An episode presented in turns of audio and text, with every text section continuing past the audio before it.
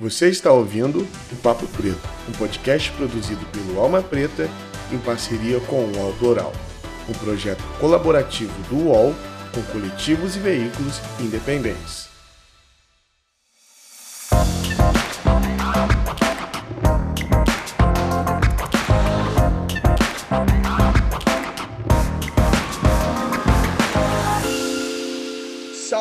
Salve, galera! Estamos começando agora mais um Papo Preto. Meu nome é Iago Rodrigues e eu sou produtor audiovisual aqui no Alma Preta e também apresentador desse belíssimo podcast. E hoje a gente tem um cara aqui massa para falar com vocês. Eu não vou apresentar, eu vou deixar que ele se apresente. Fala comigo, meu amigo Wesley. Muito prazer receber você aqui, meu velho. Ah, o prazer é todo meu, viu? Eu acompanho bastante o trabalho do Alma Preta e hoje estar tá trocando essa ideia contigo aqui nesse podcast super massa. Para mim é uma honra enorme, né? E para quem não me conhece, vocês podem conhecer meu trampo lá em Cidade Invisível, como Isaac, em Irmandade, como Marcel e outras coisitas a mais aí. Mas não vai chegar lá, a gente vai chegar lá, vamos com calma, vamos destrinchar essa história aí. Meu velho, é, tu é ator, a galera conhece já, muita gente conhece seu trabalho, mas eu quero, antes da gente começar a conversa, eu quero convidar a galera para se inscrever no nosso canal no YouTube, também se inscrever, é, conhecer o nosso trabalho no, no, Instagram, conhecer o nosso site. Que tem muita gente que ouve aqui o podcast, mas não conhece o nosso Instagram, não conhece o nosso YouTube, não conhece o nosso site. É, então corre lá, conhece o nosso trampo. O card do Wesley vai estar tá lá, vai estar tá as redes sociais do Wesley lá no nosso card também, através das redes. Você vai poder seguir ele. Segue a gente lá no Instagram do Alma Preta e me segue no meu pessoal também para a gente ter uma proximidade melhor. E Wesley, é, a gente chamou você aqui, a gente vai vir numa levada agora de, da galera de TV. A gente conversou com uma moça incrível semana passada, a gente vai conversar com você, que a gente está para lançar uma websérie, mano. A websérie se chama Nós pelo Funk. E é totalmente dependente do Alma Preta. A gente conversou com, com, Não sei se você gosta de funk, mas a gente conversou com a MC Cabelinho, a gente conversou com o Cidinho e Doca, a gente conversou com com muita gente foda. E eu queria que você se inscrevesse no YouTube, porque justamente vai sair lá. Então vai lá, se inscreve, acompanha o nosso trampo na internet, em geral, o trampo do Alme, o trampo do Wesley, que vai contar um pouco da história dele aqui agora. Homem, onde você nasceu? Como é que foi um pouco dessa tua caminhada aí? Quantos anos você começou a ser ator? Conta pra gente.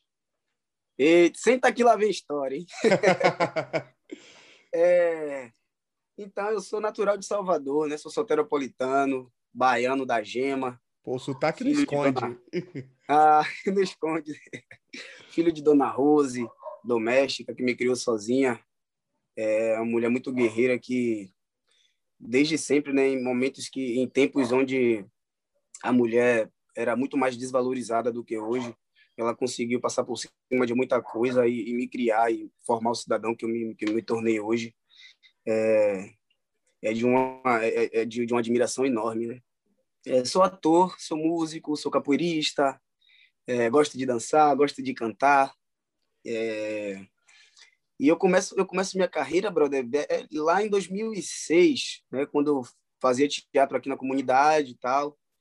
E... e de onde vem essa paixão por teatro, meu velho? Você vem dos filmes? Tu interpretava Olha, bem? Como é que era?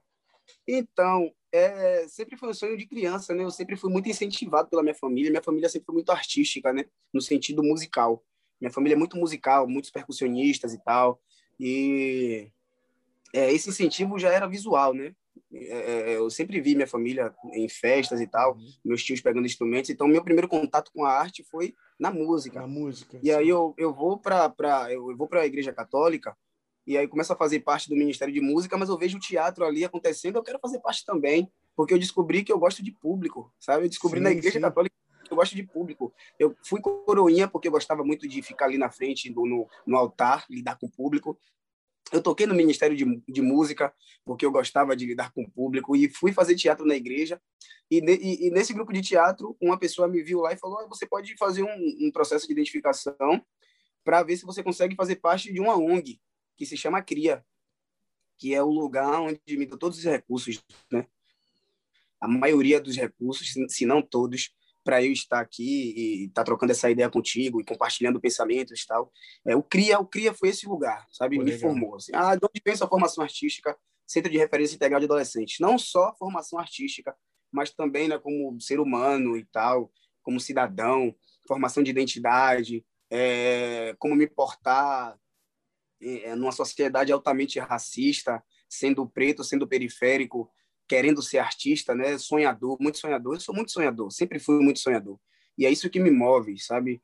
É, quando a gente tem um objetivo, quando a gente foca nesse objetivo, nossa, é, é, é muito difícil segurar, sabe?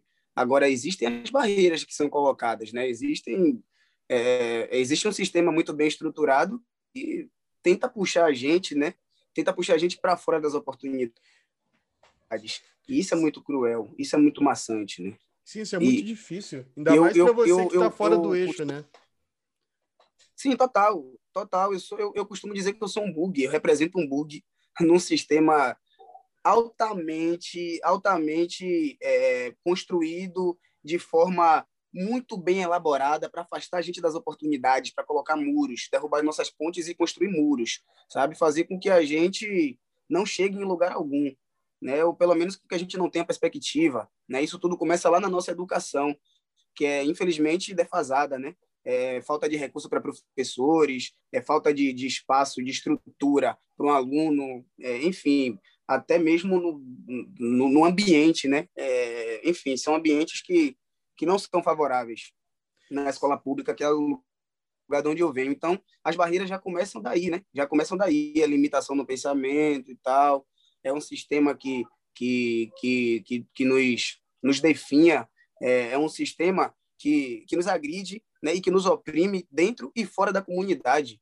Né? Dentro da comunidade, porque tem os donos, e que não pode deixar você ir para um lado ou para outro, porque você faz parte de determinada localidade, mas fora da comunidade, tem a galera que vem de fora e que entra ali, que é o poder público, que entra. De que forma que o poder público entra numa comunidade, né? A gente já sabe, estamos cansados de falar disso. E ainda tem a mídia tradicional, que é o combo, a mídia tradicional que coloca a gente sempre nesse lugar, que, que mostra a gente, na maioria das vezes, nas páginas policiais. É, é o lugar que a gente tenta sair, eles insistem em jogar a gente, a gente lá de novo. É para isso que existe, é por isso que existe o Alma Preta, é por isso que existe é o Mundo Negro, sabe, é, Afro TV, é para isso que existe, é para justamente a gente fazer esse trabalho inverso, pô. porque se não querem fazer, a gente faz né? A gente faz, eu, eu sou muito grato mesmo pelo trabalho de vocês e de vários canais e, e portais é, de notícias pretas, é, porque a gente está falando da gente numa outra perspectiva, né? É muito diferente do que a gente está acostumado a ver aí na mídia tradicional, né? É, a gente é o tempo todo colocado nesse lugar, assim, nesse lugar desfavorável, nesse lugar do criminoso, do marginal. E, infelizmente, a gente precisa é, colocar em ênfase o fato de eu, uma pessoa preta, periférica, estar acessando certos lugares. A gente precisa falar disso. Por que, que a gente não fala tanto quando tem um cara branco, é, privilegiado e tal, acessando esses lugares, chegando nesses lugares? Porque já é normal, porque já é Sim. deles, né? Então, quando a gente chega, é justamente esse bug mesmo, nesse sistema que é estruturado para tirar a gente desses lugares. Então, é, é, com esses pequenos bugs que a gente vai conseguir bugar o sistema inteiro e conseguir arrastar o máximo de pessoas né, para nosso lado. Sim, totalmente. E eu Inserir prego... o máximo de pessoas pretas no visual. Meu mano, eu sou totalmente de acordo, porque eu sou preto da favela do Rio de Janeiro e uma coisa que eu tenho falado muito incessantemente aqui nesse podcast é que nós, como comunidade negra e pessoas negras, temos, a gente tem as nossas histórias de luta, a maioria delas é de superação, é da gente vir do nada e chegar, mas a gente tem que começar a normalizar a gente chegar, mano. E de pessoas, história de pessoas que chegaram, Total. se consolidaram e se firmaram e a gente dá um suporte para essas pessoas. Acredito que você falou das mídias negras, eu acredito que aí entra o papel da mídia negra, de dar esse suporte para quem chegou lá porque a gente não tem suporte da, da mídia convencional ou das pessoas que estão do outro lado da ponte. Elas querem que uhum. a, a, você chegou, legal, parabéns. Agora a parada é vamos ver se ele vai se manter. Entendeu? Eles têm essa política. Sim, E, e, é muito cruel, a gente é testado o tempo todo, né, mano? É o tempo todo sendo testado e, e, e, por isso que eu digo sempre aos meus, né, a quem, a, a, quem me segue, a quem em algum momento já me disse que eu sou inspiração e tal, sempre digo, velho, não pare de se preparar. Não pare, pelo menos, de tentar se preparar, né? Porque a gente tem poucos recursos. A gente está é, é tá sendo afastado, né, por um sistema que comanda, comanda basicamente tudo. Então, não pare de se preparar, porque quando a oportunidade chegar para você, irmão, a gente tem que agarrar e tem que conseguir se manter. E de que forma a gente se mantém, né? É aí que está o problema, é aí que está difícil, né? Esse é, é, é, é, o fato de se manter, como se manter nesse lugar depois que a gente chega com tantas provações e, e né? A gente chega meio, como você falou, meio que do nada, mas do nada para quem já tá lá, né? Porque Sim, tá porque a gente, a gente trampa tá, muito. a gente trampa demais, velho. A gente trampa bastante, o tempo todo trampando e na correria e fazendo várias, vários trabalhos 100% de graça, sabe? Falando já do, do modo financeiro, porque é importante Sim. a gente falar de grana também, né? E, putz, eu, eu, em muitos momentos da minha vida, eu pensei em desistir, já cheguei até a a, ficar sem fazer arte mesmo, sem fazer teatro. Eu fui fazer faculdade de educação física para tentar é, afastar um pouquinho da arte, para tentar é, é, adentrar em uma outra área que me desse grana. Isso pra sobreviver, gente... né, cara? Porque sobreviver, ninguém sobrevive pra... só de aplausos, mano. A gente precisa de dinheiro, a gente tem que pagar boleto e a gente tem que ganhar de. Eu, é, você falando da arte, eu venho do audiovisual. Então, mano, meus primeiros tampos foram todos de graça, mano. Eu ia pegar o equipamento, ia filmar de graça, fiz filme de graça, fiz clipe de graça, mas chega um momento que você fala, porra, mano, não dá para ficar fazendo de graça. E como é que eu pago minha é. câmera? Como é que eu pago minha comida? Eu e o transporte é, é andando, irmão? Vai voando? é foda, mano. Então, mas, foi lá que você começou é, no CRIA, né? Que você falou. E ali você fez seus primeiros trampos. E como é que foi esses primeiros trabalhos? Quais foram? Ah, é, o meu primeiro trabalho no audiovisual né, foi, foi através do CRIA, porque foi a equipe lá no CRIA pesquisar elenco. Eu fui ator mirim, eu tinha 12 anos, tá? A gente está falando de uma criança de 12 anos. Começou jovem. é, tá falando de uma criança de 12 anos. Minha estreia no, no, nos palcos de teatro, assim, no palco de um teatro mesmo, eu tinha 11, né? Que foi um ano antes. Foi no Teatro Vila Velha, aqui em Salvador e tal. É, num projeto onde a gente fez workshops e cursos e vivências, e no final a gente apresentava o, o nosso trabalho, né? 15 minutos a gente tinha para apresentar o nosso trabalho. Eu fiz o Pequeno Príncipe, e eu era o Pequeno Príncipe. Isso, nossa, né? Lá atrás, me, me leva a ter vários pensamentos nostálgicos. Legal, cara. é, sim, sim.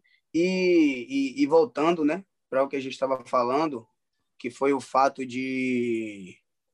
É, putz, perdeu, perdi a linha de raciocínio. Não, a questão de condições, né? Ah, sim, é a questão de condições que a gente precisa, a gente precisa mesmo ter, ter grana e tal para conseguir sobreviver, né? Foi, foi disso que a gente estava falando, eu estava falando do, do de, de, meu processo lá, dos meus primeiros trabalhos, isso, voltei. Às vezes eu dou essas fugidas mesmo. Ah, é normal, é... eu também dou. meio prolixo. É... Então, tipo, o, o, meu primeiro trabalho no audiovisual foi lá em 2008, né, que foi gravado, é, é, Trampolim do Forte. Eu fiz um, o teste um, meio a várias crianças, acho que eram 200, 300 crianças, se eu não me engano. E aí foram selecionadas 20, a gente fez oficinas, dessas oficinas foram selecionados cinco personagens, e eu fui um desses cinco. É, e foi uma experiência muito, muito, muito importante. E hoje eu olho para trás e entendo tamanha importância que foi eu ter participado desse processo, sabe? Eu fui meio que treinado para que hoje eu, eu adentrasse esses espaços.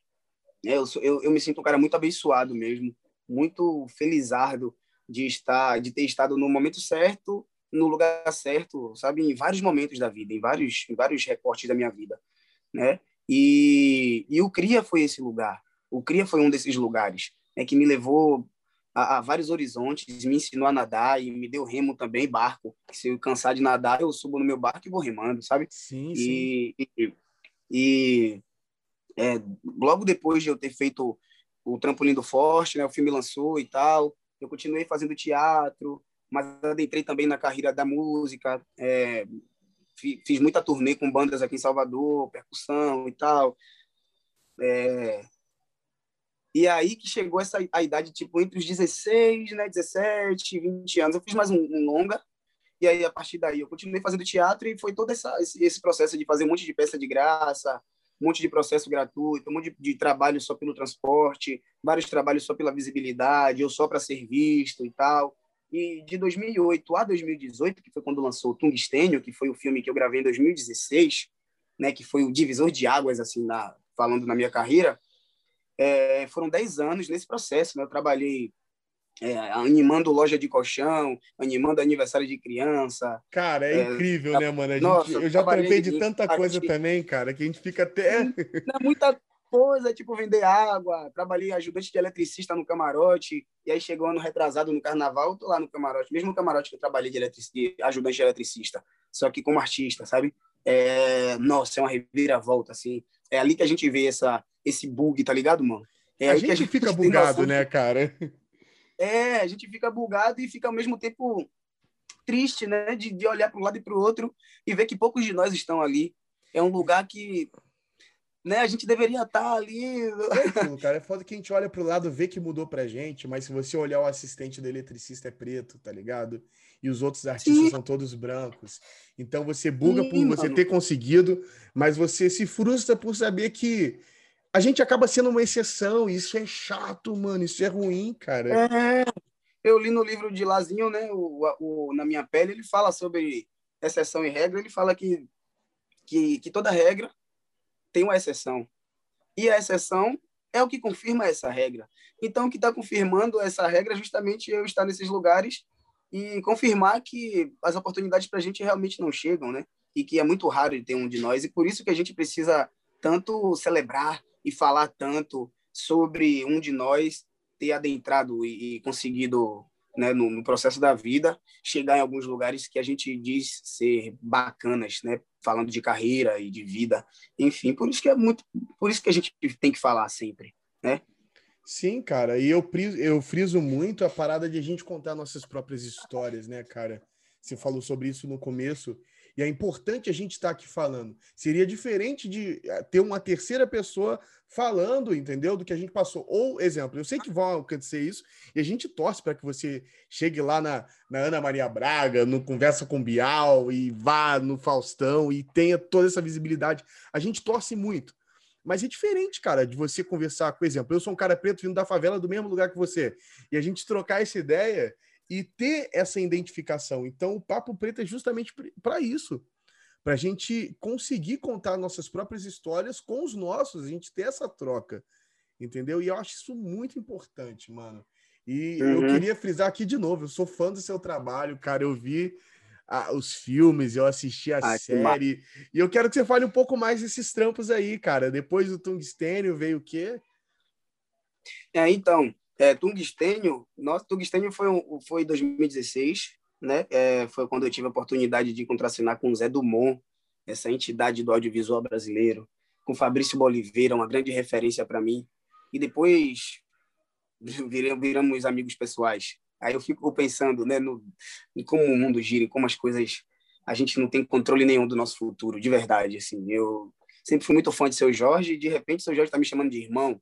De repente a gente está no, no, viajando juntos e tá lá no hotel trocando ideia, sabe? Mesmo quarto, tomando uma água, pá, tomando gelo. Enfim, é, são coisas que a vida, né? A vida nos traz. E é, Tungstênio foi esse trabalho, né? Que me mostrou, me, me abriu para novos horizontes. E aí, quando, lancei, quando lançamos Tungstênio em 2018, né, fora da Bahia, lançamos no Rio e em São Paulo, lá fora foi quando eu foi, foi, foi lá que eu tive a proporção do meu trabalho, né? E onde o meu trabalho estava chegando. Eu conheci grandes produtoras, conheci minha atual empresária. E esse processo de tungstênio foi justamente quando eu tinha desistido naquele momento, né, de, de viver de arte, de fazer arte. Eu, ah, não quero mais. Aí foi quando eu estava fazendo a faculdade, educação física tal, e lancei Tungstênio. Logo depois de, de lançado o Tungstênio, é, eu fui convidado para fazer testes e eu lembro que eu peguei dois personagens. Né? Fui para São Paulo fazer teste para a Irmandade, acabei fazendo teste para outra série da Netflix e passei para esse outro personagem também. Então tive que meio que escolher entre um e outro, né? É, uhum. E aí é, seria muito mais favorável o Marcel, porque o outro trabalho já estava em andamento, seria já uma terceira ou segunda temporada, um personagem que ainda estava entrando, e a gente não sabia de Irmandade. Então, esse foi o, esse foi o trabalho que, que, que na minha cabeça, né, e da galera que estava trocando comigo, né, do, dos profissionais que estavam trabalhando comigo e tal, nesse sentido de me ajudar na minha carreira, a gente achou mais importante, interessante fazer Irmandade e foi a escolha perfeita, a escolha certíssima, que me lançou me projetou muito mais, né? Sim. E aí a Netflix e as outras produtoras e tal, e mais testes. Eu lembro que depois de Irmandade, eu, eu fiquei um tempo em São Paulo, né? Eu falei, ó, eu vou conversando com minha empresária, com minha família, né? Entramos em um acordo, falei, ó, eu vou pegar essa grana aqui de Irmandade e vou investir toda na minha estadia em São Paulo. Eu vou alugar um cantinho, vou ficar em São Paulo, vou fazer workshops, vou estudar. E aí eu entrei, brother, numa imersão em busca de conhecimento, assim, uma imersão gigante, gigantesca, sabe? E acumulei bastante conhecimento, fiz alguns testes, mas aí que veio o problema financeiro novamente. É, que a grana acaba, a, né, mano? A, a, a, grana só saía, né? Só saía. E aí era aluguel, despesas, e, e, ter que sair, né? Network e tal, ter que criar e fazer o meu network, né? Recém-chegado em São Paulo. Eu tinha a, o quartinho, né? A casa que eu aluguei foi lá em, em Jabaquara, na Zona Sul, então eu tinha que voltar para o centro, para uhum. logísticas e tal. E o dinheiro foi acabando e eu, nossa, vou ter que voltar para Bahia. E fiquei super triste em ter que voltar, me senti meio frustrado, né? Porque, putz, eu já tinha três meses, né? Que tinha terminado de fazer Irmandade, não tinha conseguido trabalho nenhum, mas graças a Deus eu estava na imersão, na imersão intelectual, muita leitura, muito, muito estudo, enfim. E aí que veio a oportunidade, eu já estava pertíssimo de voltar, o dinheiro já estava hum, no limite. E aí chegou essa oportunidade de fazer o teste para o Isaac. E quando eu li a premissa da série, quando eu vi o trabalho como seria, né? Eu, nossa, é a oportunidade de eu fazer um personagem altamente fora dessa curva, sabe? Sim, sim. Desse, do, é, é, é, é um personagem que, enfim, né? É um, um cara preto que tem poderes, né? Que, que tem um coração enorme, que ajuda as pessoas, é traquino, é traquino, mas ele já é, só pelo seu nome, né, só por ser o Saci, já é amado por muita gente, na, já está no imaginário da população brasileira, né? Então Sim, fiquei. Cara, a gente cresceu Nossa. Eu preciso, eu, eu, eu preciso desse personagem. Eu preciso fazer esse trabalho. E isso martelou na minha cabeça. Eu tenho que fazer esse trabalho, eu tenho que fazer. E fui. E antes de, antes de fazer o teste, eu lembro que eu tirei minha barbichinha, tirei o bigode para ficar parecido mais novo. Porque o personagem era mais novo que eu. Estudei bastante, aí fui. Chegou lá, nossa, é, bastante nervoso e tal, mas consegui fazer o teste e saí de lá não tão confiante, né? Gostei do teste, me senti bem, mas eu estava muito nervoso. É, talvez porque eu queria muito esse trabalho. Mas pouco tempo depois eu descobri que o teste foi uma maravilha, que já tinha saído de lá e, e, e a produtora já queria que fosse eu automaticamente. Então, é, eu fui abençoado, né? O Isaac me escolheu, eu fui agraciado com esse trabalho que hoje tem alcançado, é, tem alcançado não, tem quebrado paradigmas, né? Tem quebrado limiares e, e, limites, enfim. E a gente tem chegado e alcançado muitos lugares, levando o nosso audiovisual com, com uma boa qualidade, sendo respeitados lá fora e aqui no Brasil também, porque muita, muitos brasileiros é, não não dão tanta importância e valorização ao nosso nosso trabalho, nosso audiovisual que vem sim, da gente sim. e dá muito mais valor, né, ao que tá ao lá audiovisual de fora. E cara, eu é legal também, que é muito legal é também, legal. né, irmão? Uhum. É legal, mas a gente também precisa olhar pra gente, pô, aqui a gente também faz e cadê a valorização? Cadê o like também? Cadê o streaming das, das nossas coisas? Mano. Pô, Jefferson acabou de lançar um filme super bacana, M8 na, na, na Netflix. Sim, Pelo sim. amor de Deus. É muita coisa nossa que o Olo Cara, TV, por exemplo. Eu sou um fanzaço de, de, de cinema brasileiro, mano. Eu, eu, tipo, eu pago pau de verdade, mano. Eu pago pau de verdade. A gente conversou com o Licínio, que é o cofundador do Olo TV aqui. A gente conversou com a Jace, que foi atuadora, que atuou, né, no caso, na, na série Casa da Avó. E, mano, eu pago muito pau pra série brasileira. Tem séries gringas. E eu sou fã de, de, de cinema. Eu gosto de cinema. Mas, mano, saiu uma parada brasileira, eu tô ali, porque, cara, é coisa da gente, tá ligado? é, o, é o nosso trampo, e o nosso trampo é muito bom. Nas condições que a gente faz, mano, o nosso trampo é surreal. A gente dá de 10 a 0 em qualquer produção. Porque é boa de verdade. A produção brasileira é boa de verdade, mano. E eu parabenizo Sim, por fazer gente... parte disso Nossa. e você que atuou nisso, né? Ô, irmão, a gente tem dramas, os nossos curtas, é, os nossos curtas não, desculpa, os nossos documentários já foram avaliados como os melhores documentários do mundo e muita gente nem sabe disso. A gente tem uma forma única nossa de fazer audiovisual, de fazer cinema, é... e infelizmente muitos dos nossos mesmo não valorizam, né?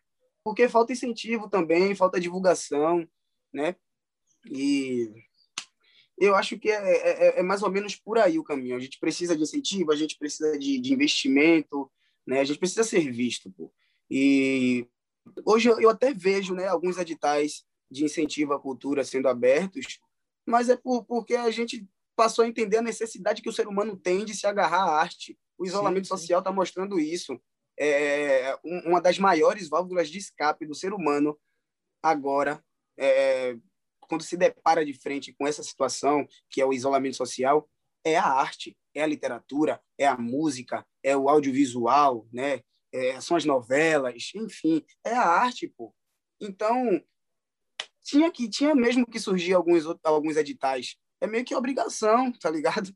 A gente Sim, precisa, cara. pô. Foi a área que é uma, uma das áreas que está sendo mais afetadas, né? A arte e entretenimento, que parou antes de todo mundo. E, a, e até agora não voltou. Até agora não teve autorização para voltar. Né? Foi liberado algumas, algumas poesitas, assim, mas nada que, que, que, que ajudasse tanto. Né? Infelizmente, eu, eu, eu conheço artistas maravilhosos, brilhantes, que hoje estão passando por necessidade por conta disso. Eu poderia estar passando por necessidade se não fosse minha família, por exemplo, sabe? Porque eu já tenho um, um ano sem trampar. O último trabalho que eu fiz foi Cidade Invisível e a gente terminou de gravar antes da pandemia. Quando eu estava trabalhando em Irmandade, a gente precisou parar e voltaríamos depois da pandemia. Então, até hoje não voltamos, né? Voltaríamos agora em março, por exemplo, mas com agrava, é, a situação agravou, mutação do vírus e tal, né? Situação que comportamento do povo é, fez com que a gente parasse novamente. Sim, tudo de novo. Sabe, né? Quando é que volta? Então, enfim, é, é uma situação muito louca, né? É, é, são, são tempos mesmo da gente refletir, refletir, repensar e entender que a arte, no modo geral, é essencial. Essa palavra, né, a palavra do dia, da, da do, do momento, é essencial. A arte é essencial na vida de todo ser humano. A gente precisa, e agora a gente está vendo isso. Agora a gente está vendo muito mais. Né? E aí, quando surgem trabalhos como Cidade Invisível, entre outros, é, com efeitos especiais, nossa, de última geração, com roteiros que, que prendem a gente de verdade, boas boas direções, né, boa direção, boa fotografia, a gente passa a valorizar ainda um pouco mais, né? Então, que venham mais trabalhos como esse e que a gente seja muito mais valorizado e que os nossos governantes possam olhar para a gente com um pouco mais de empatia, né, e entender que nós também precisamos de muito, porque nós doamos muito. Sim. Verdade, mano. Talvez não, eu não, talvez não acredito em empatia, mas o mínimo de consideração, né, cara? Porque sim, eles não vão sim. se colocar no nosso lugar, mas que eles tenham consideração sim. e entendam que o nosso trabalho como artistas, como produtores e como a galera que movimenta essa indústria da arte, mano, a gente precisa. E, cara, Wesley, pô, infelizmente a gente tá chegando no final do programa, cara. E ah, dá, até uma doze, dá até uma dorzinha no coração, mano. A gente só conversou cinco minutos, cara. a gente tá conversando tem meia hora, meu mano. o nosso programa é. Quando tem... o papo é bom, é assim que acontece, é o papo reto, é o papo preto, meu irmão. Isso, velho. Eu vou pedir para você se despedir, mas antes, você falar das suas redes sociais, aonde a galera pode encontrar você, o seu trampo falar dos trampos que já saiu, dos trampos que estão para sair, para que a galera tenha um contato maior com o seu trabalho. Então, esse momento é seu, meu velho. Ah, primeiramente, agradecer a Alma Preta pelo convite. É, como eu disse no início, eu admiro muito o trampo de vocês e de toda a mídia preta que fala da gente nessa perspectiva positiva. É, e se for falar de algo negativo, é a denúncia, né? Que é muito importante também denunciar, mas nunca colocando a gente nesse lugar que a gente vê a mídia tradicional colocando, né? Enfim, é, Então, mais uma vez, muito obrigado. Continuem, continuem com esse trabalho. Muito obrigado pelo trampo de vocês, de verdade. Vocês fazem muito por nós. E é conjunto mesmo. Vocês fazem por nós, nós fazemos por vocês. E nós juntos, a gente arrasta um monte de gente junto, sabe? Nós juntos arrastamos um monte de gente com a gente. Sim, sim. É, o meu Instagram é arroba o Wesley Guimarães. O Wesley Guimarães. É... Aí eu tenho Twitter também, TikTok, tudo, tudo dessa forma, né? O Wesley Guimarães. Aí alguns é o Wesley Guimarães, sem o S. O TikTok tem todo. Enfim, eu, eu, eu sou um recém-chegado no Twitter, no TikTok, sempre tive Insta, né? Uhum. Mas aí, os últimos tempos me obrigaram a fazer um Twitter, porque tinha muita gente falando de mim no Twitter, eu precisava ver essas coisas. Eu fiquei. O bagulho é Twitter, cara. Eu também não usava Twitter, não, mas aí veio um cara e falou: Ó, oh, o bagulho acontece é no Twitter. Rapaz, é coisa de louco, viu? Fiquei boquiaberto. Só colocar lá Saci e Idade Invisível, vixe, engraçado. Eu fiquei, inclusive, assustado com a quantidade de pessoas que chegou até a mim é, para saber se eu tinha realmente duas pernas ou só uma perna. então, para eu saber como foi feito isso, significa que foi bem feito, né? Foi. Cara, e por incrível que pareça, eu conheço a galera do, do que fez os efeitos especiais, mano. Galera ah, muito foda. Ah. Eu conheço, mano. Pois é. E, e enfim, os, os, meus trabalhos, os meus trabalhos que vocês mais conhecem, né?